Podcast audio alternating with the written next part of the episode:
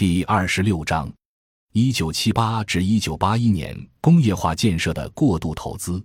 一九七七年十一月召开的全国计划会议提出，到二十世纪末，工业主要产品产量分别接近、赶上和超过最发达的资本主义国家，工业生产的主要部分实现自动化，交通运输大量高速化，主要产品生产工艺现代化，各项经济技术指标分别接近。赶上和超过世界先进水平。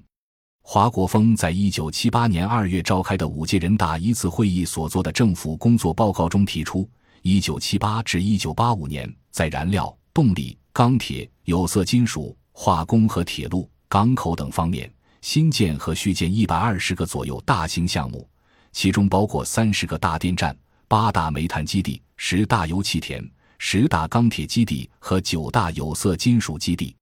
一九七八年七月，国务院务虚会进一步提出大跃进，要放手利用外资，大量引进先进技术设备。仅一九七八年，就和国外签订了二十二个大型的引进项目，加上有签订意向的引进项目，共需外汇一百三十亿美元，折合人民币三百九十亿元，加上国内配套工程投资二百多亿元，共需六百多亿元。在二十二个成套引进项目中，约成交额的一半是在一九七八年十二月二十日到年底的十天抢签的，不少项目属于计划外工程。从实际执行情况看，一九七八年全国国有单位固定资产投资为六百六十八点七二亿元，比上年增长百分之二十一点九。其中，基本建设投资总额为五百点九九亿元，比上年增长百分之三十一点一。这一年用于工业的基本建设投资达二百七十三点一六亿元，比上年增长百分之五十五点八。一九七八年底，以工业为主的全民所有制在建项目为六万五千个，总投资需三千七百亿元。一九七八年，国家从境外进口钢材八百三十点五万吨，比一九七七年钢材进口增长百分之六十五。进口钢材已相当于当年国内产量的百分之三十七点六，但是仍然供不应求。由于轻重工业比例失调，市场商品可供量与购买力的差额，一九七八年高达一百多亿元。一九七九年开始对国民经济进行调整，国家纪委对原定的一九七九年计划做了重大修改。工业总产值的增长速度从原计划增长百分之十至百分之十二调整为百分之八。实际上，一九七九年工业总产值达到四千六百八十亿元，比上年增长百分之八点八；一九八零年为五千一百五十四亿元，比上年增长百分之九点三。一九七九年停建缓建大中型项目二百九十五个。一九八零年又减少大中型项目二百八十三个，一九七九至一九八零年调整是有成效的，但并没有解决这次调整所要解决的重要问题，即基本建设投资规模还没有切实的压下来。一九七九年国家预算内直接安排的基本建设投资调整后的计划为三百六十亿元，比上年减少了三十六亿元，执行结果达到三百九十五亿元。实际上比一九七八年只减少一亿元。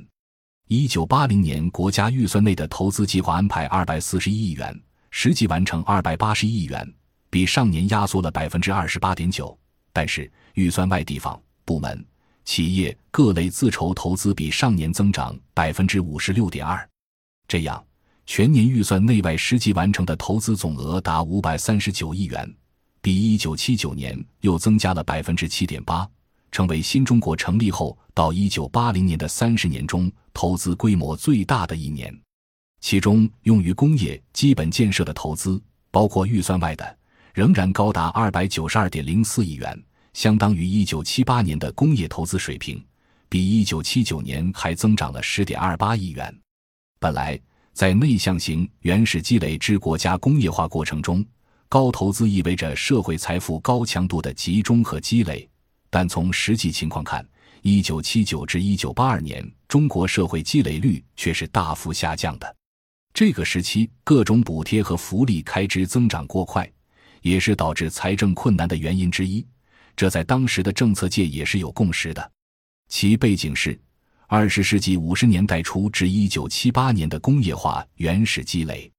主要靠长期过度提取全社会剩余来进行，致使社会全体劳动者不论城乡，生活长期维持在基本生存水平线上下。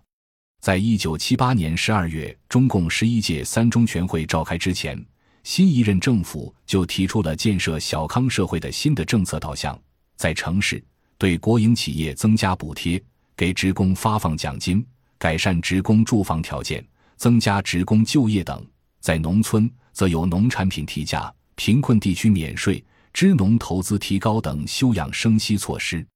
结合当时的政治背景，还可以认为。这些政策也都有第一、二代领导权交接的过渡期中，为维持基本稳定，通过降低全社会积累率来换取全社会最大多数支持的政治考虑。国务院一九七八年五月决定，经过整顿，领导班子强，工产销正常，各种管理制度健全，定额和统计工作搞得比较好的企业，可以试行奖励制度和有限制的计件工资制。奖金总额的提取比例一般不超过该企业职工标准工资总额的百分之十。本章已经播讲完毕，感谢您的收听，喜欢请订阅专辑，关注主播，主页有更多精彩内容。